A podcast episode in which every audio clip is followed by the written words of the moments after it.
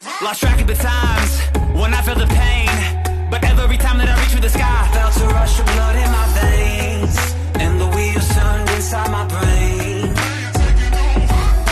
I'm fighting the lows that creep in my mind. I try to remember that life was a ride down one minute. And the next one you're high, like a wave crashing into the night. I know I've been here before, but not going down in this storm. So long, farewell to my darkest days. Listen to me now as I wash away my fears. Hello，大家好，欢迎收听英超二锅头。呃，我是老哈，然后今天呢，请到了这个我们在在这个专业领域是从事专业领域工作的一个非常重要的人，就是我的一个朋友，来自 PP 体育的谭义雄，嗯，大家好，大家好打。个招呼。对对对对。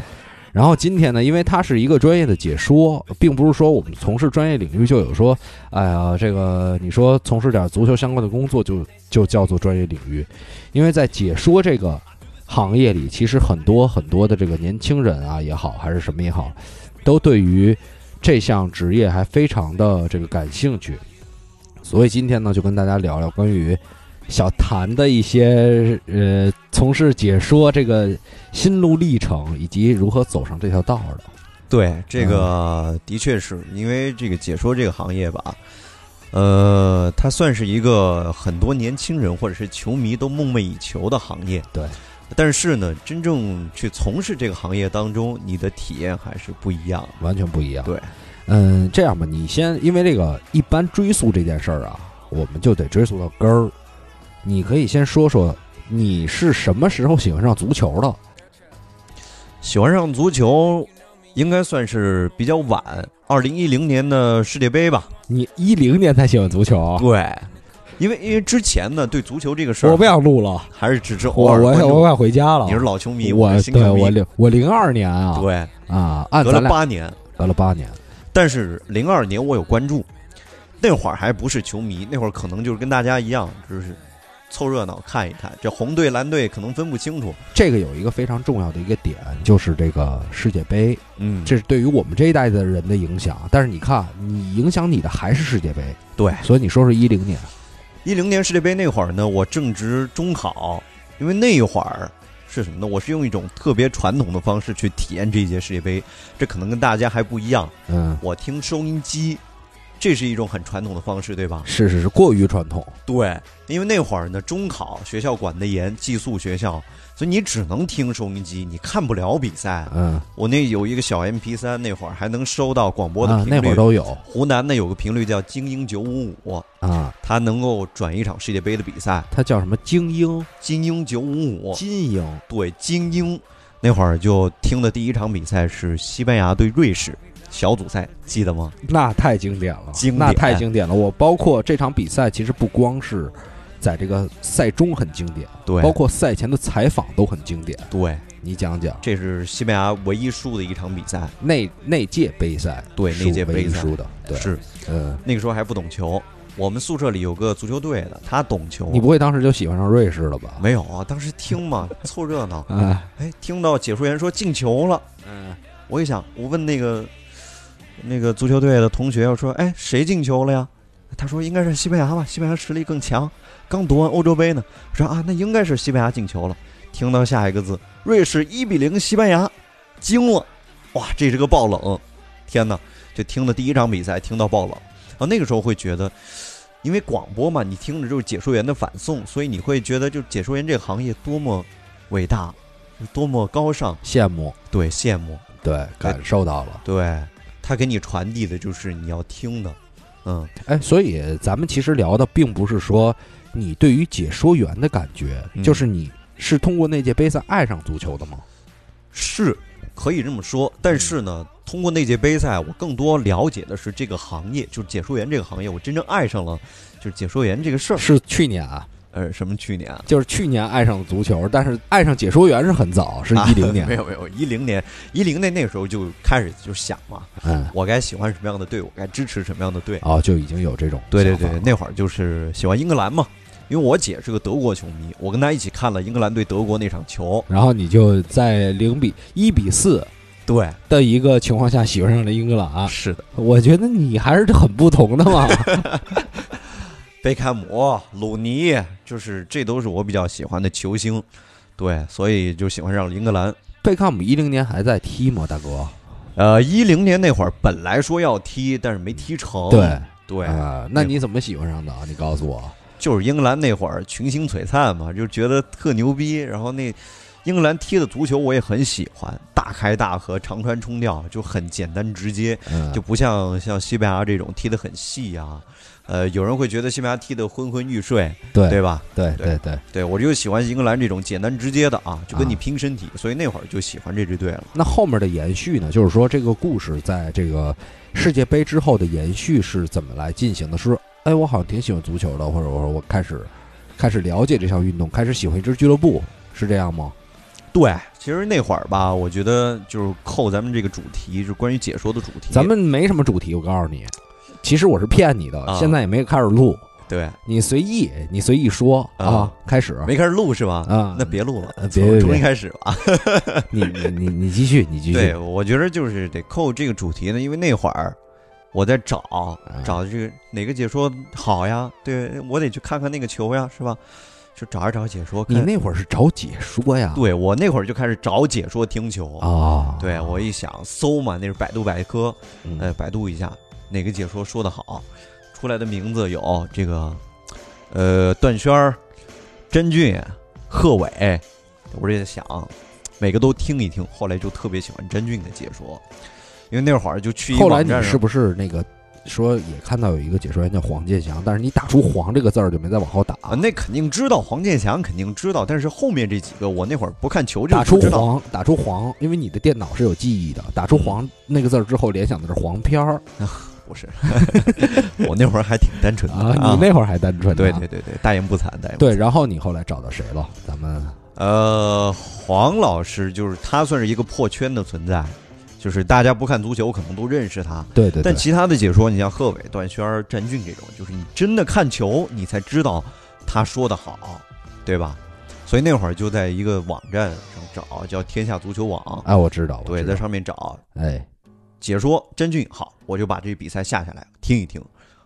那你那会儿等于还没开始看这种直播，就没开始就是学习这种，或者说我我对足球本身的兴趣是对某个球员，然后我要看直播看他们的比赛。嗯，那会儿就喜欢曼联嘛，但是那会儿因为刚刚中考完儿，然后你上高中你，你是学播音主持的吗？刚刚中考完，啊完。嗯，完，什么叫中考完啊？啊，玩玩儿化习惯了、啊。对对对，嗯，呃，上高中，哎，嗯，压力比较大，学习压力比较大，所以呢，就是没什么时间看球。因为曼联那个时候成绩也好，你知道吗？那个时候曼联就是你根本不用看，你第二天起来看新闻就是曼联又是几比几大胜，四比一、五比一，就这种大胜，嗯，你就只需要看谁进球了。嗯，赫尔南德斯呀，小豌豆呀，呃什么基格斯呀，就这种嗯鲁尼呀，又进球了，你就觉得很开心。那个时候没有那么没有没有密切关注直播呢，可能就是看了一些强强对话、嗯啊，但是强弱对话就不那么追啊。那个哎，但你那你是从什么时候开始追这事儿的？就是直播，大学吧，真正到大学才有时间嘛。你你让我倒一倒，你上大学得一三年了吧？对，一三年，然后你开始喜欢曼联，啊呃，喜欢曼联很久，但是真正看曼联每一场球就是一三年。一三年、一四年开始看的。啊对，那你那你经历其实不是特别好啊，就顶着一个后端啊。但是我都知道，因为我都知道，就是之前的发生了什么事儿，我会去那你看直播的时候已经开始摧残自己心理了。是因为其实我这块儿呢，必须得说啊，这个待会儿我们会聊到，我跟那个小谭呢是怎么认识的。嗯，我们是参加这个足球解说大会，对，但是呢，我是一垃圾，然后呢，小谭是一路过关斩将，然后实力能力这方面儿，别别别，对。但是我跟小谭当时有一个非常重要的一个节点，就是我们共同观看了一场塞维利亚对对曼曼联联的比赛。但是我不得不说，当时他作为一个最终晋级的一个解说员，他最后睡着了，只有我在坚持。然后我在不断的谩骂声中，他仍然没有醒来。但是你知道你为什么后来能能最后拿到名次吗？嗯就是因为你没有被那场比赛所影响。嗯，那会儿咱们早起不早起？早起吧，晚上还回去的很晚，我又熬了夜看那场球，他又没给我一个好的反馈，是一个被人轰了二三十脚的这么一个情况，你看吧，这就是一个心态问题。还真的呀。所以说这个，我我我当时就跟那个呃小谭说，我说什么时候喜欢曼联？其实从现在来看，他其实可能看曼联直播的牛逼的时刻并不多，真不多。真不多我印象当中，曼联直播牛逼的时候，啊。我看的几场球呢，印象最深刻的是，一零到一一赛季欧冠决赛打巴塞罗那，那也不牛逼，对 吧？对吧？是是那场是球踢得特别憋屈，是是是，我我跟你说，我不我不吹牛逼的，就是零八到零九年第一次打的时候，嗯老爵爷跟那儿抽嘛，我啊忘了是哪年抽的了，啊，就是抽手就是一零到一，就那个赛季反正那两次嗯我都是看的，真的是让我就拔凉，对就是那种感觉，对，嗯，那种无奈感，然后就印象比较深刻的是八比二阿森纳那场，对，对，那是的确是看了直播，然后经历下来，然后其他的就在记忆当中可能就没有那么深刻了，对，因为那会儿学业压力也大，嗯，就基本上都是晚上睡觉，第二天早上起来看新闻，啊，看一推送，就觉得打弱队基本上没有什么悬念，都是铁赢的这种，是是是，那会儿还是有一些气质在，对，但是你正是上大学之后，就开始有一些气质的变化所。以我觉得我特倒霉，一到大学有时间了。我跟你说啊，嗯其实第一次咱俩聊的时候，就在那个呃足姐那个环境里，咱俩住一屋嘛。我其实我知道，我当我知道一个九五年的孩子啊还喜欢曼联的时候，我其实有点惊讶。嗯，我以为要不然就是家里有人喜欢，这么带着嗯看过来的。因为像你那个年年龄，重新喜欢曼联的并不多，就是在那个时代下，喜欢曼联的很少很少了，已经。嗯，基本上是什么呀？你看九五后啊，巴萨、皇皇马马拜仁，拜仁、曼城可能还有一些，就是没有什么吸睛能力了，已经。对，那说起这个，就得说说喜欢曼联的原因了。呃，你喜欢对啊、聊聊，呃，曼联那会儿呢，的确算是一个这个福格森执教的暮年啊，末年，就差不多就是那最几后年了了，最后的时候。对，为什么在那个时候喜欢曼联呢？因为你最终还是喜欢一支球队，你要去了解它的历史，嗯，对吧？就你可能对这个球队一开始只是认识，对他穿红色衣服，对，跟咱们国足穿一样的衣服，是啊，你去了解历史的时候，你会发现它的历史很吸引你，它是一个底蕴非常深厚的球队，对吧？还有九九年的这个超级逆转，哎，它有这个莫斯科雨夜，哎，你别把官腔拿出来，哎，它再往前倒，是真的是真的，它再往前倒，它有这个慕尼黑空难之后的崛起，嗯，就是你会觉得这支球队它是有底蕴的，它是值得你去钟爱终生的。就虽然他的成绩并不是特别好，呃，但是他会让你觉得有一种信仰在。呃其实这个跟我们这个年代，我们那个年代喜欢曼联，其实有有还有一些小小的区别。你看，你嗯第一反应是历史上的事件，对对对，但是我们那会儿喜欢曼联是人物上的，嗯小贝、小贝 C 罗， ，C 罗，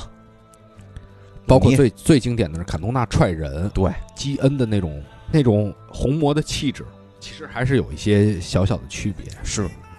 所以，在我这个喜欢曼联的生涯当中啊，我没有说特别喜欢一名球员，哎，我追的就是这个俱乐部。嗯，如果你这个球员忠诚于这个俱乐部，我就特喜欢你；如果你像博格巴这种老整这幺蛾子，我就不太喜我欢。跟你说啊，那个呃，台一雄啊，说实话啊，你可是一个解说员，你在这说博格巴不合适吧？我以一个球迷的角度去说嘛，因为你是一个解说员，同时你生活里也是个球迷，没错，对没错吧？？对，我觉着不用把这个官腔或者说是这种态度带到生活当中，因为我始终觉得哈、在这个解说当中，大家听可能会觉得你还不太有趣，但是生活当中，你跟我一块儿看球，你就会觉得哎，这感觉跟解说完全不一样，因为嗯，至始至终你还是一个球迷。对对对对对，嗯这是非常非常重要的。对，嗯，呃，其实你刚才提到过一点，就是你在这个大学的时候开始追一些直播，但是这个跟你选择，就是你大学，我据我了解，你应该也是学的播音主持的专业，对，所以这个跟足球方面是有关系的吗？那会儿其实呃，学播音主持的时候，还真的就没有特殊的，是因为想从事足球解说行业就学了这个专业，而是我学了这个专业之后，有一天，这个老师问你，你为什么要学这个专业呀？好，你得想个理由吧。我想成为一个像何炅、汪涵那样的主持人，我想成为像这个就是呃播新闻联播这种主持人啊，你得想个理由吧，对吧？不然你在艺考的时候你说不出来呀、是我我想想来想去，主持人我也不喜欢啊，这个新闻主播我也不喜欢，我喜欢看球，哎，那你为什么选择这个专业？因为那会儿就是其实挺迷茫的吧，因为家里就觉得啊，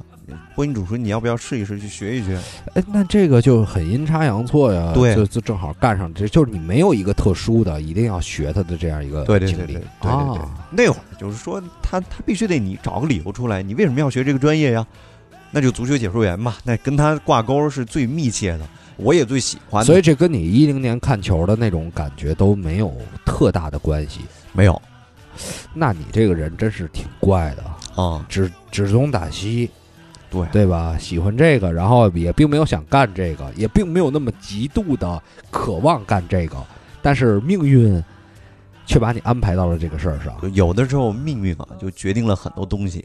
但是呢，嗯，他始终是推着你走的，就是你说了这个事儿之后，你潜移默化的，你会慢慢的去接触这个事儿。对对对，呃，可能艺考的时候还不觉着，但是一旦你我上了大学之后，慢慢的就会有一个清晰的规划了，就是觉得啊，真的是可以干这一行，然后呢，有一些机会，那怎么样去争取啊？跟对，嗯先从这个足球的最基本的行业开始干起。记者啊，你去了解一些这种本土的或者是比较草根的东西，那个是你们大学时候安排的，还是说也得自己去找啊？呃，自己去找。自己去找，对，就舔着逼脸呗。也不算舔着逼脸吧，因为当时人家也缺实习生，免费劳动力。人家也缺才找的你对啊。对，你免费劳动力嘛，你又不收钱，对吧？你实习生不就说白了就是白打工嘛，啊，是缺这种。然后你又在那个天河体育场附近，广州广州恒大的主场，呃，小谭是在广州上学的，对对对对对对，广体是吧？对对对，广体对。然后其实我其实刚才突然有一个感觉啊，就是大家也听众朋友也听到，就是小谭是一个挺成熟的人，就是他对于很多事情的解读，其实我第一次就能感觉到，就是他不是那种嗯像我认识的九五后啊或者什么的那种状态。我觉得这个是。就挺挺奇妙的，因为我老觉得我操九五后还是小孩儿呢，最开始见到你的时候，不不不不，九五后已经老了，已经老了，你想想，今年是二零二零年，九五后已经二十五了，二十五还很年轻，嗯、真的、真的，正是能喝的时候，对， 能喝那必须能能喝能造的时候。然后你可以说说当时，呃，包括跟过什么队，跟过什么老师，或者说跟过什么著名的解说员一块儿一块儿干这个事儿。呃，当时我觉得就是也是地理环境吧，给了你一个这样的机会，你能够在一个在中国联赛当中鼎立的一支球队嗯啊去跟队，嗯你能够看到的东西是完全不一样的，它是中国联赛最先进的东西，包括这个球员的管理，整个俱乐部的文化嗯，是完全不一样的，都看不到，就是他们看他们在吃火锅、看不到吃串儿、喝哎酒，夜夜店的时候，他们去夜店的时候，你跟着了吗？啊、没有啊。那你怎么能说自己看到中国足球的一面了呢？但是说实话，但是恒大的这个俱乐部的管理确实特别专业。嗯，就是你要再往前倒一倒，就是那些强的球队，其实就是去夜店的时候不让这些跟队的记者在。呃，去夜店，其实每个球员都去 啊。 漂亮，对我就是把这事儿说出来，让你自己。这个其实大家都心知肚明，是是是是是哎啊去夜店，其实每个球员都去。呃，但是这个就看你这个自律程度了。对你想想自己职业生涯的规划，呃就看你是比赛完之后去，还是比赛前一天去，对这个是一个区别。对，你能跟到这种球队啊，你就会感觉体验完全不一样，对因为对他对是常年争冠的一支球队，没你错跟。的每一场比赛是在场的这些观众都是几乎是满座。然后呢，这球队的比赛踢得也特别好看啊，也很激烈。嗯那当时呢，我跟队期间呢，就见证了差不多三次恒大夺冠吧，两次这个中超冠军，一次亚冠冠军。嘿，对，那你能接触到的就是说，甚至像斯科拉里这种教练，你可能嗯想都不敢想到，你能够跟他对话。我那时候特别你用英文跟他对话吗？呃，就中文采访没有翻译嘛，啊有它有这个翻译葡语翻译你还记得你当时问到他的问题有什么吗？或者说印象最深的一个？啊，那肯定记得呀。印象最深的就是我那个时候特别年轻气盛，啊，有的这些老的记者他不敢问的问题，就让我去问，啊，我就问嘛。那会儿正好是德国打巴西的友谊赛，嗯，那斯科拉里不是二零一四年世界杯执教巴西跟德国那场一一比七嘛，输对大吧？了啊，对，那个惨败嘛。那会儿就让我抛出这个问题，嗯，呃，斯科拉里教练，你对这个怎么看呀？是吧？这巴西又跟德国打上了，你会不会觉得是复仇啊？还是但我怎么觉得他回答的应该很官方。很官方说我是广州恒大的教练，我不回答跟这个之外的任何的消息，你 没说。那肯定不能回答呀 跟你是吧开玩笑，其实他是一个挺和蔼可亲的老头，其实越是啊这种，说实话，前这两天也有新闻，他说想回到中国来执教嘛，嗯，越是这种有年龄然后有阅历的教练，其实他在新闻发布会上的表现是非常衡量一个教练员水平的。是的，呃，说实话，他回答的官方的态度，这个是他的整个执教生涯中也是一种学习，对一点一点提高上来的。对，呃，那其他的呢？呃，我印象当中啊比较深刻的一段跟队的经历，跟到客场去到韩国打亚冠的比赛，哎呦，那是我第一次出国采访，啊特别兴奋，兴奋，而且就两个人，嗯一个摄像，一个加我，一出镜记者嘛，那还对吧确实压力还有一些吧。对，因为你得选题，你得嗯去想这个片子该怎么做啊，怎么着啊，怎么采访啊，那会儿是多大呀？嗯，大三，大三，你的大三应该是还不到二十岁左右吧？二十二十一、二十，就这个啊年，纪，对，对差不多啊。。对对对然后就去跟着他们去走。当时那次经历有什么感觉呢？对，也首先我第一感受、直观感受，韩国人的英文水准真的是太差了，哈，他们基本上不懂英文。嗯你跟便利店的那个小哥说，我想要个发票，嗯，他不懂，什么是发票，他不懂。他甚至会觉得你就是不知道你干嘛。，对对对对对，还有那司机啊，打车的司机，你跟他说，因为当时那个水源三星的主场叫这个苏旺，用韩文叫苏旺水源嘛，嗯，苏旺 World Cup Stadium 就是水源世界杯体育场。啊你跟他说我想去这个地方，呃，用英文说，他听不懂，嗯，你得用这个有道翻译转化为韩文，让他去看这个字，他才看得懂。我就觉得啊，咱们中国的这个出租车司机啊，可比他们韩国好多了。是是是，中国出租车司机用不着你多说什么，对，因为他自己就开始了，嗯，呃，开始自己的表演。对，至少英文水准在这儿。哎，基本简单的这种东西是没有问题的。嗯，对，呃，当时去跟队呢，就是打水原三星的这个亚冠的小组赛，嗯然后印象比较深刻，就是当时水原三星刚好来了一外援，那是澳大利亚人，他呢正好这是第一场比赛，所以他有一些亲人，包括他姐姐，一个嗯特别漂亮的姑娘，金发碧眼，嗯来这儿看他，正好就被我们给逮上了，嗯，哎，采访了一下，哎，那你当时是认识他吗？还是说不认识，正巧了？正巧了，就是后面后来才知道，后来说采访之中才知道。采访之中才知道，你正好看见一个这个外国人过来看这场比赛，你会想为啥呀，对吧？你有这种好都奇是欲东方，人的面孔，对，你就去采访他们，就说你为啥要看这场球啊？说那个球员是我的弟弟，我来看他的首秀啊、嗯，这一下东西就出来了，有有材料可以做，对吧？然后呢，也当时其实印象更加深刻的是，因为当时乐视的版权，呃，亚冠的版权是独家的，但是我们去到那个时候，正好就在那一天出现了版权更迭的情况，嚯，乐视的版权没了，嘿，所以我们的采访证突然一夜之间从全媒体采访版权。变成了文字记者席啊啊！你连场内你都不能进，你只能在看台上看。明白？对，所以你不能拍画面。呃，那个时候就感觉就是说，这个行业的确这版权更迭啊，是你作为这个行业从业者生存的关键。其实你大可放心啊，嗯因为像乐视这种事儿不会再出现第二次了。对，呃，非常难。呃，所以刚才啊，你讲了一段这个跟这个球队的一些事情。是呃，据我了解啊，因为你在这个第一份工作，就是咱俩认识的时候，你去参加总姐的时候，实际上你做的不是这份工作。对，你你为什么后来就选择了另外一份工作？是因为这个门槛很高吗？还是说当时比较难，就必须选择一个地方去就业呢？当时我记得你做的是游戏方面的，对，因为你想啊，就是这个解说这个行业，它其实还是挺讲究一个机缘巧合的，它并不是时时刻刻都需要人才涌入进去。呃，这块儿我打断一下，因为你之前跟队的一些经历是记者偏多一些，对啊、跟解说实际上还是不太一样。呃有有，我有解说的经历，嗯嗯呃，比如说一些草根的赛事，因为我最终还是想走这个方向。草根的赛事会去现场啊解说呀，因为那会儿条件挺苦的，挺艰苦的。你去说一场球，给的钱的稿费其实并不多，嗯一上午说下来，可能这草根的赛事五人制的足球嘛，说的最多就是五人制的足球，嗯但是本地的广东的粤超啊这种，一场比赛五十块钱，哦，那确实，对，嗯你就累死累活说了一上午，你就挣个五十块钱，就这种感觉。然后中午吃顿饭没了一半多，对，这更多的是一种经历和体验。然后呢，还有去现场，那条件特别艰苦的时候，艰苦到什么程度？呃，去一个明星赛，广东的退役的明星，像这个彭伟国呀、胡志军这种嗯明星赛，对一个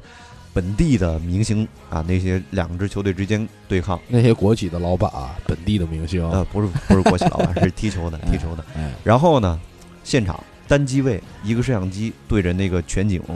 两边明白，我大概能明白。对，然后接个麦，你就是在那摄像机旁边说。观察也很难观察。他那看台啊，他是没有看台，他是搭了一个架，搭的很高。我大概能明白。对，所以你就是在那个很高的台上，你旁边也没有什么解说台，根本就没有，你就拿一个麦坐在那个看台那个搭的那个棚子上面，可能你就一一不留神你就掉下去了，这种感觉。晒一下午那个时候不晒，那时候电闪雷鸣，啊，打雷，你能看到那天上灰蒙蒙的，就一一道雷劈下来，可能就劈着这个球场了，啊，就这种感觉，就可能下一秒下暴雨，就这种条件。所以我觉得，就是这种条件给人的锻炼是特别大的，你会特别去珍惜解说这个机会。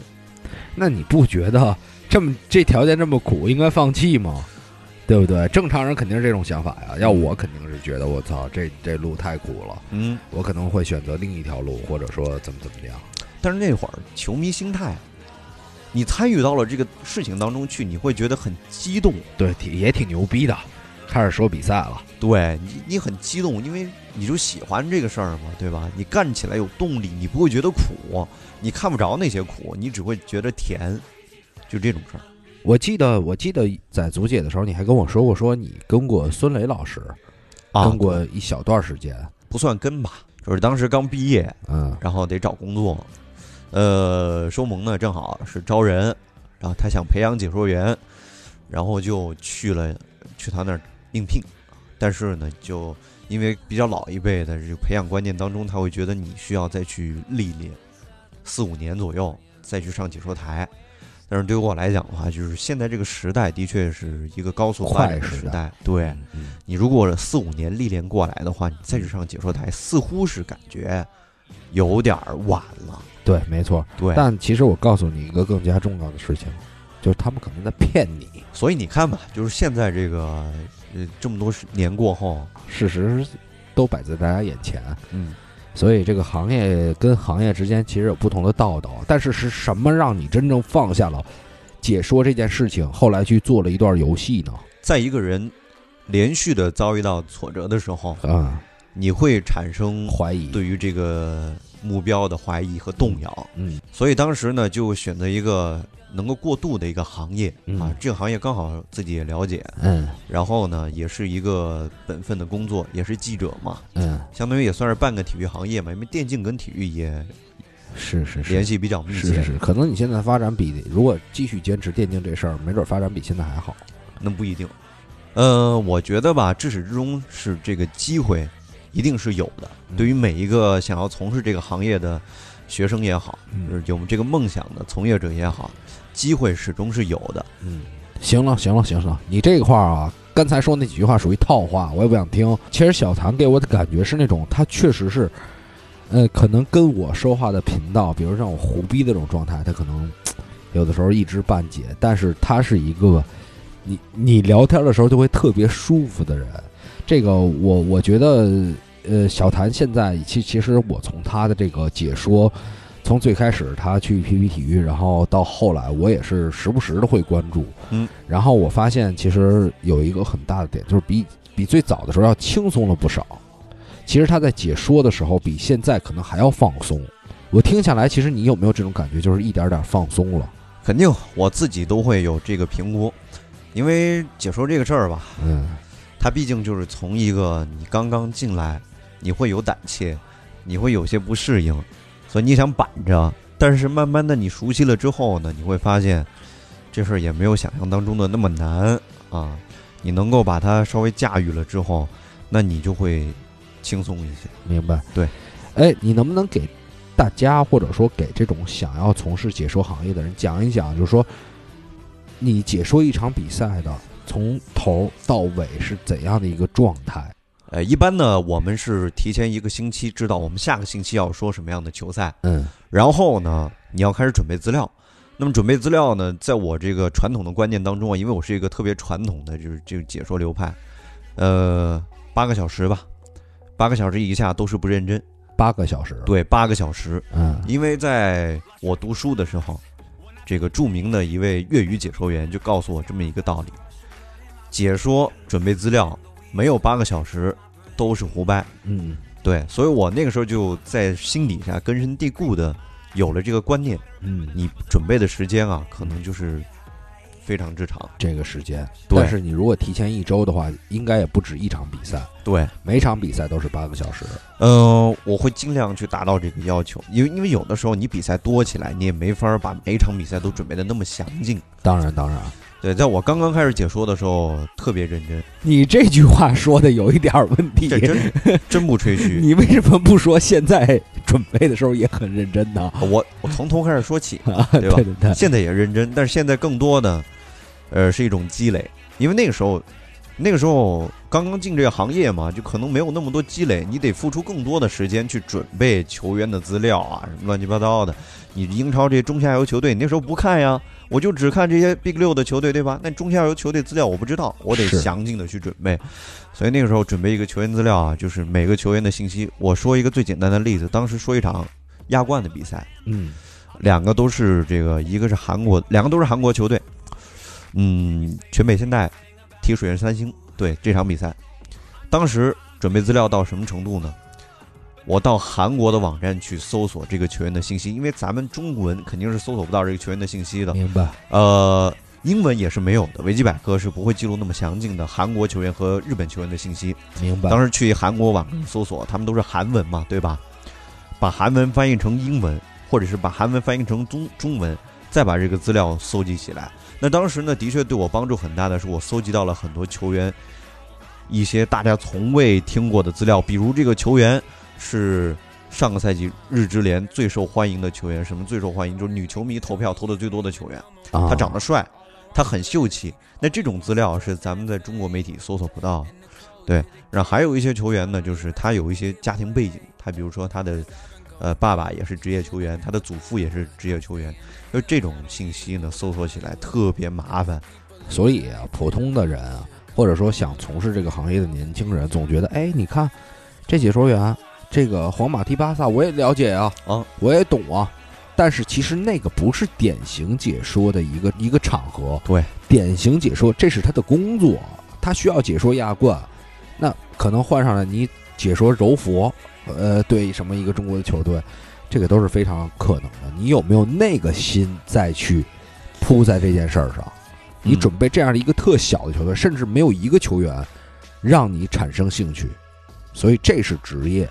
对吧？然后准备完之后呢，或者说从这个准备，然后到到演播厅，提前要几个小时，比如类似这种。我们的规定是提前两个小时到演播厅。那也就是说，比如说像我，我今天晚上有两场比赛，或者说，呃，中间可能差了不止两个小时，一般不会差两个小时以上吧？呃，一般就是两场比赛啊呃，对，两场，呃，就是今天，比如说周六晚上，啊，还有周日凌晨，不会差很长时间吧？不会。那第二天早上大概要什么时候回家呢？就是这个收尾工作是，对，解说完了你就相当于收工了嘛。嗯嗯，呃，可能对于我们来讲，还有这个呃，你要复盘的一些要求，那这些就是后续的了。后续的。对对对啊呃，那这样我我问你一个比较比较简单啊，也是什么情况是一个解说员最讨厌的？我觉得对于解说员来讲啊，嗯呃，至少我认为嗯最不喜欢的情况是一场沉闷的比赛，就是你准备了一大堆的资料想要释放，但是结果这个比赛没有让你释放的一个空间，嗯，它就是一场零比零，嗯，非常沉闷的比你赛。知道观众都困了，但是你不能困对，啊。你还得去想，你得怎么吸引观众，让观众睡不着。连续的长传冲吊，或者说，呃，对方禁区掉到这个禁区，这个禁区又掉到那个禁区，把他还得说出来。对，嗯，你不怕精彩的比赛，因为精彩的比赛永远你是说不完的。哎，对，对你可能准备了一百页的资料，但是精彩的比赛你只要释放两页、三页就行了，因为它比赛精彩啊，你得不停的去解读呀。但沉闷的比赛，你就在想什么样的资料观众才会去接受，你不能一直念数据，因为这场上很那么沉闷，你没有数据可念。对对对对。其实有的时候啊，我我特别理解，因为其实我们念数据、念资料、说资料，也是根据场上球员的发挥，我才有机会念出来，并不是说啊，那我空空的看着一个球员拿到球了，我就能愣念，对，这个是不可能的。这是一个时机的问题。那是不是当这种沉闷比赛，如果比如说我们一场这个欧冠的比赛，或者说一场什么样的比赛，一旦进入到加时赛，就希望啊别太就是继续沉闷下去，赶紧到点球，有没有这种想法 啊？还是说，因为我知道你们熬那种大夜应该非常非常辛苦的，加时赛永远是解说员的敌人，呃，因为你加时赛就意味着你还充满着很多的不确定性，然后就是你得延长自己的工时。对，这里其实还有一个非常专业的事儿我们要讲一下，因为但凡有可能进入到加时赛的，在我们这边很可能是欧洲的杯赛，嗯但是欧洲的杯赛很可能是在我们这边是凌晨进行的。嗯。没有那种九点多踢一场杯赛，都是那种他们的晚上、周中来踢这场杯赛，所以这是一个非常关键的点。对嗯，你加时赛，你像导播呀，他也会觉得烦了对啊，嗯你怎么还在踢呀？是吧？但对于解说员来讲的话，进入到加时赛之后，就是你的释放的信息好像都释放完了，这个时候就考验你的功底了，你的表达能力，你的即兴发挥的能力，是吧？其实还是踢的那么没劲，有的对，但他突然就给你来一进球，你怎么办呢？是是对，是，这个时候很关键呀，你不把自己想表达的东西出来，你就没机会了。是。哎，所以其实还有另外一种情况，就是你刚才说的一个沉闷的比赛。如果这个比赛一直沉闷着，就比如说我，我之前听解说好像也有那种，零比零的比赛，对不不是，还真不是零比零、啊就是我听你比我听你的解说，我听到大概八十多分钟的时候，我觉得没什么意思了，嗯，我说关了，对不起啊，打了一嗝，呃喝啤酒呢。这个我听你都觉得你不是那么大的兴致了。然后呢，我后来最后结结束这场比赛，我看操一比零，嗯我当时就会设想到，我说你当时能不能把自己的这个情绪重新调动起来？啊。这是不是有面对到一个问题，就是一场比赛，我操，前面踢的太无聊了，九十三分钟来一绝杀，有没有遇到过这种情况，让你有点措手不及？有，最开始肯定会有，嗯，呃就对没有这种准备。那会儿就是比较青涩，就对这种准备呢还是不足，因为你知道突然进球嘛，你把你自己的声线提高也是需要一定的历练，对情绪，你就别说情绪了，因为你可能情绪特别亢奋，但是你对这个声音的把控还不是特别的熟练。你一开始一直用这种比较低频的声调去说，突然一个进球，你拔高八度，你拔不到这个高度，对吧？就跟你唱歌一样，你转音的过程也是不停的练习才能得到的。所以那会儿呢，就是你可能觉得自己特别亢奋，这个球进了，哇，好精彩啊！但是你可能表达的不到位，你的声音或者是你的用词表达的不到位。嗯，对就是自己也能感觉到。对对对，哎，你有解说过点球大赛吗？有呃，你你你多吗？还是说不你有多？你有记得大概的场次？呃，最多的是这个点球大战，最多是这个欧联杯，因为欧联杯呢会出现点球大战。嗯，杯赛，你像这种足总杯啊，这种它都是重赛，明白明白。对，它可能就是择日再赛了，它没有点球大战。解说点球大赛的时候，实际上是跟正常的这个比赛的画面还是有一点点区别的。因为我其实听那个解说员解说点球大赛，我觉得是一个非常考验功力的事儿。对，其实它是画面上其实并没有日常那么激烈，当然它实际的这个结果是给大家一个很大的一个刺激。对，但是我我发现很多最经典的点球大战都是通过解说员把刺激的程度带上来。因为点球大战它无非就是这个画面啊，它只有这个射门的一瞬间到球应声入网或者被门将扑出来这一瞬间才是最激动人心的。但是之前的这些都是很沉闷的，比如说你这个球员过来放个球在点球点上，我慢慢走过来，对吧？这个画面其实是比较沉闷的。你怎么把这个层层递进的情绪给让观众感受到？嗯，哎，哎他马上要走过来了啊！这段时间里面你怎么去感受呢？你比如你有一种解说方式说，他的眼神很坚毅，他的步伐很坚毅啊，就是一步一个脚印的迈到这个点球点啊，或者是在过往的比赛当中啊，这个守门员扑点的能力特别强啊，这个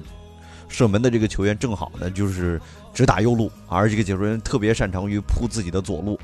所以你就会用这种方式去营造一些悬念感，嗯，不然的话，你什么都不说啊，那你最后这个球进了或者是没进，总觉得就是突然这一下就起来了，就没那个感觉。是是是，其实这个是特别考验，就是大家听的时候，你自己可以去对比不同的人的这种状态，然后大家也可以，如果想评价啊，评价小谭，多多多多看他的比赛，随时去他的微博，你微博是叫谭英雄吗？还是叫什么？啊、就谭英雄，多来微博骂一骂我。骂骂他，骂他，对就是有的时候谩骂能骂醒一个人，是 啊，多跟他互动，然后也是给他提一些建议。当然，我们其实下一个问题是一个非常呃很重要的，就是你觉得作为解说员最难的地儿在于哪儿？对于所有解说员最困难的一个点，我认为啊，嗯，都是在合适的时机释放合适的信息，啊，因为这个是模棱两可的，嗯每个人都有每个人不同的看法。但是最终你在这个时候是不是合适，球迷会认为是合适的还是不合适的。所以你在一个即兴表达的过程当中啊，你需要历练，就是你需要解说更多的比赛，才能知道这个时候应该说什么样的话。你比如我打个比方，像巴萨逆转巴黎那场比赛，罗贝托进的那个球，经典吧嗯，嗯经典，对非吧？常牛逼，非常厉害。嗯然后呢，不同的解说就有不同的解读，有的解说会觉得，哎，这球不越位吗？这个球难道不越位吗？这种解读就让球迷听起来啊，它就不是经典时刻。是是是，对，你在质疑他这个进球是否出现越位的情况，你的感官就下降了。但有的解说说，这就是足球，这就是足球的感觉，这就不一样了。你再去回看，不停的回看的时候，你看这个画面，听到就这句话，它就是经典时刻。解说让这个画面升华了，所以你看啊，我刚才其实想问的是，我一直以为解说员的最大的困惑是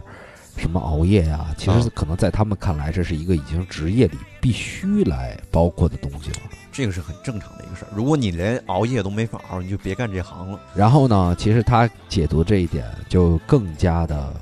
专业。对，呃，在经典时刻画面的代入感，这可能是你一个人生重大的机会。对对于解说员来说对，你这个点解说好了，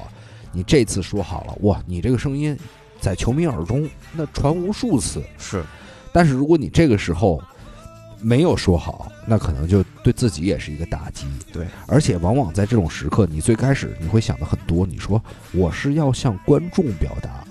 但其实我觉得化繁为简之后，实际上是自己的真情实感。它始终还是你一个潜意识的表达。嗯就是你你弄多了之后，你会觉得这个时候就应该说这样的话。呃，我之前呢，就是解说生涯虽然不长，但是我也经历过一些就像这种重大的时刻，但当时就是没有经验嘛。像比如说这个英超历史上最快的进球是我解说的，呃，我知道，对肖恩朗对那个球，多少秒来着？七秒多吧，我记得。，对对对，没准备好。呃，不是没准备好，就是那会儿吧，还比较青涩，你是不是还口播呢？没口播， 就是一开始你刚那会儿没时间口播，这开场七秒进球，你要知道呼台号你都没有呼完，就是观众朋友们大家好，欢迎收看由 PPT 啊带来的什么什么， 呃谁对谁的比赛，你连呼台号都刚刚呼完，球就进了。所以当时呢，就是对于这个经典时刻，你没有意识到它是一个传承到历史当中的经典时刻。是是是，对，所以解说永远是一个残缺的艺术，就是所有解说员都觉得自己之前的解说还能做得更好。所以你当时是纯懵了。我后来去回看，我会觉得说的不够好。你你等于是你进的那一刻，你才能感受到，因为当时你等于是在一个还没有观察比赛、比赛画面啊我当时第一感受是，这个球可能是这个这个赛季嗯最快的进球，嗯在十秒以内，这是我第一个感受。但是我现在去回想的话，你会在这个时候去把这个英超历史上最快进球这个点给点出来，那你就厉害了。是是是，对，解读的情方面又不一样，所以我对小谭今天也是有了新的认识跟，就觉得他对很多事的感悟还是非常快的，而且自己总结性，自己找出这个问题最关键的点。所以这个我们下我们下面啊，不说这些特别专业的事儿了，这些专业的事儿啊，大家自己去听这个小谭的解说啊，然后慢慢的再谩骂他。我就是一赵括，纸上谈兵呃，对不起啊，像我这种文化低的人，我都不知道赵括干嘛的。啊。那个我我想问一下你，就是你对于现在解说里你最喜欢、最欣赏的三个人，我没让你说一个啊，已经非常对吧？非优待你了。你这是得罪人的活儿，你让我说三个人啊，三个人，三个人还不行吗？对吧？这也没有什么得不得罪人，就是我觉得你崇拜吧，从小崇拜吧，我觉得这应该是这样说。我就说三个偶像吧，就是我在这个从业行业当中，可能是更加喜欢的解说。对，对对，呃，三个不同风格，嗯黄健翔、嗯贺炜和陈俊。啊，所以这三个人你觉得是，嗯，各有什么点是需要你学习的呢？或者说你觉得现在你身上不具备的东西，他们具备的比较多？呃，黄老师所带来的是一种非常具有亲和力的解说感，他是这个球迷解说流派的开创者，就是他以一个球迷的视角去解说这场比赛，就很有亲和力。像甄俊老师呢，是这个对于这个职业的态度，他就是一个很专业的态度。我觉得这个事儿说的太大了。呃，你打个很，你打个很很简单的比方吧，就是他在解说的过程当中啊，对于这个资料的详实程度，一定是比其他的解说要更加详实一点的。就打个比方吧，就是他看台上出现的那些观众啊，他能够说出那个名字呀，对吧？嗯但是你这也是积累啊，对吧？有的人可能只认识这个名人名字，但是你能说出他的背景，我听说他们英文的叫导播啊，会在耳机里说，我等于耳呃呃耳朵里也放着英文。呃，这个如果球迷啊，你们有去关注这个英文的解说，你会发现英文的解说在解说看台上的嘉宾的时候，永远只说一个名字，啊，他不会说他是为什么而来，他是什么背景，因为大家都很熟，听英文的或者是他们当地的观众都很熟这个人，你说个名字他就认识，是是但是，是咱们中文解说的时候可能不认识这个人。比如阿森纳的比赛看台上出现了一科尔宾，科尔宾是谁呢？不知道，不知道你说名字不知道。不知道好，那我再给你加一个，英国这工党的领袖科尔宾，有意思了，有意对思了。他为什么来看这场球呢？哎，他是阿森纳球迷，哎，他因为什么出名呢？嗯，因为他是这个铁打的科尔宾，流水的英国首相。他在这个英国下议会当中啊，辩论永远都是怼首相的人。哎，在铁娘子这个撒切尔夫人在英国首相的这个位置上的时候，科尔宾就开始怼他。到现在是这个什么鲍尔逊，科尔宾还在怼他。就我觉得这种解说呀，是让我这种啊没什么文化的足球迷啊非常重要的一点，就是我会对足球的延伸文化有了兴趣，对，而且会对这个东西有一个呃更庞大的认识，对。就我觉得这是非常非常有趣的一个点，是，所以你听英文的解说啊，你可能你只能听到一个名字，最终还是你得自己有积累。嗯，所以你刚才没有说到，还没有说到贺炜老师，贺炜老师他的对于解说的这种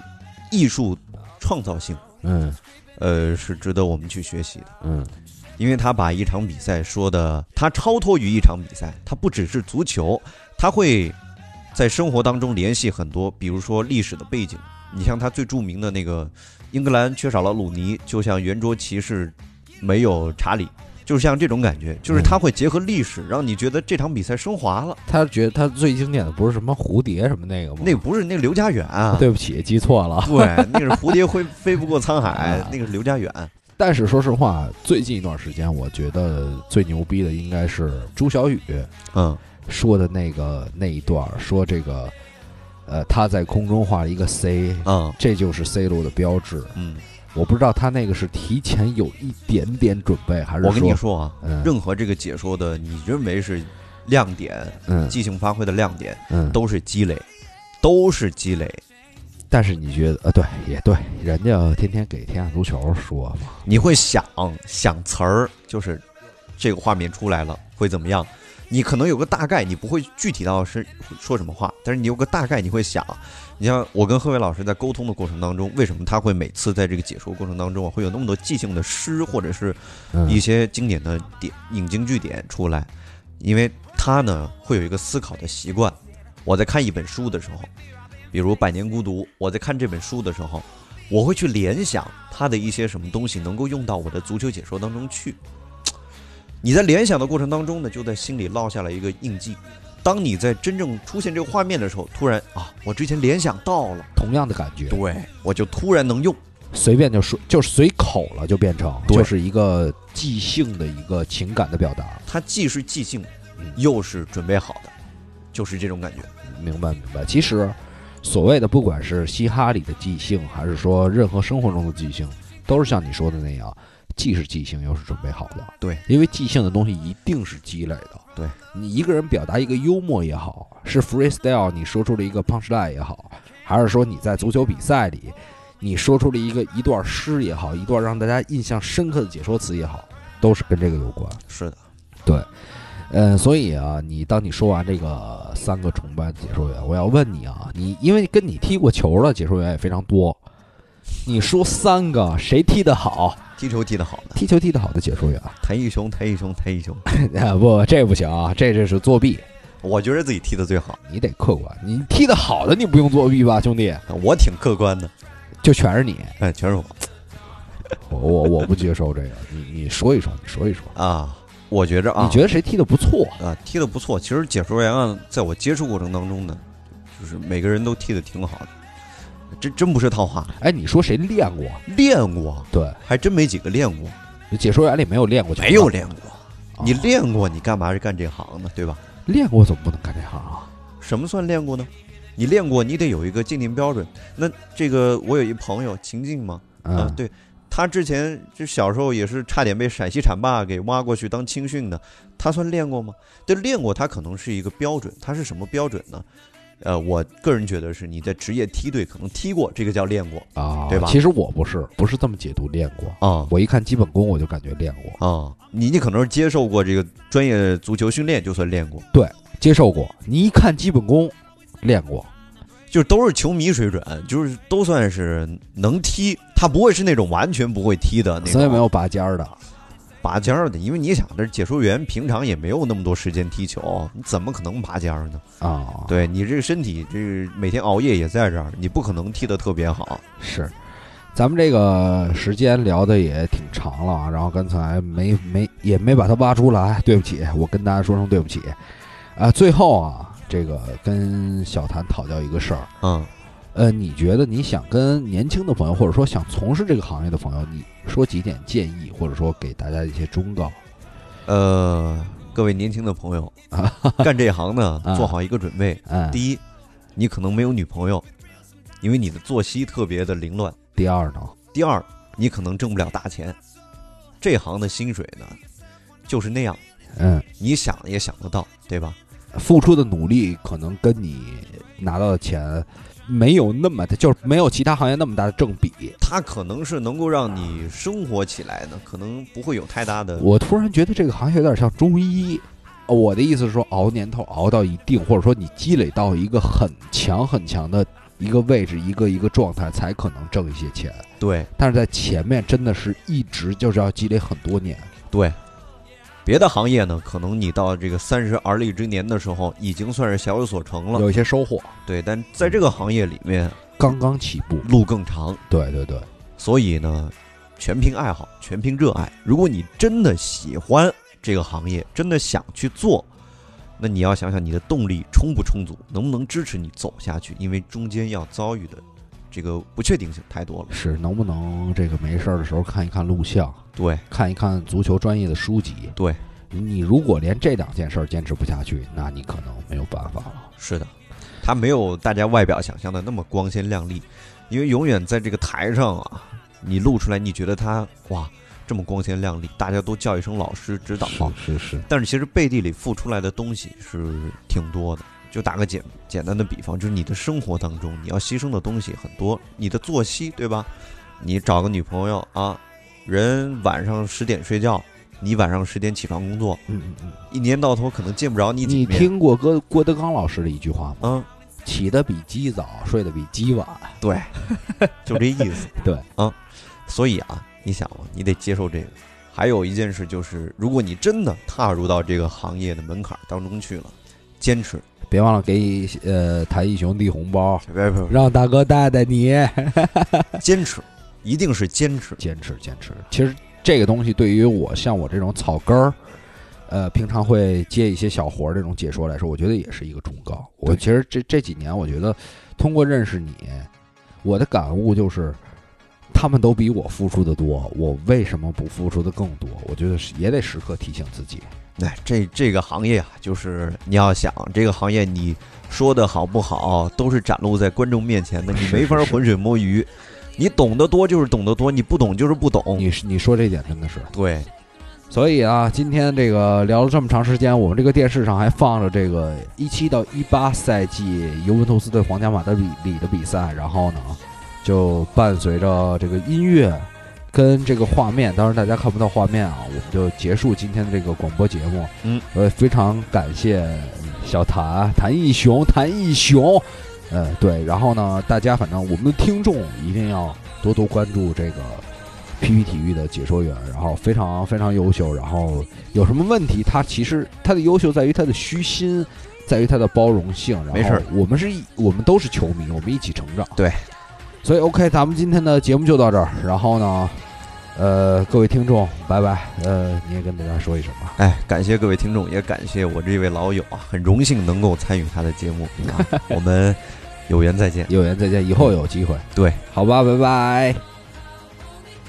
节目的最后呢，再跟大家唠叨两句。呃，我们的这个节目啊是不盈利的，所以，呃，非常希望大家能在收听的时候帮我们转发、评论、点赞，这也是我们目前做下去的动力。另外呢，英超二锅头的微博现在虽然更新频率还有待提高，但是未来肯定会越来越多。呃，大家也要关注我们的微博“英超二锅头”。当然，这期节目也会在微博上进行一个转发的抽奖活动，奖品呢是这个蔡慧强老师刚刚出的这本《解球：你所看到的九十分钟》这本书。呃，如果有希望未来从事这个解说行业，或者说想对足球的技战术有深入了解的朋友，呃，这本书是非常值得阅读的。呃，那本期节目就到这儿，我们下期再见，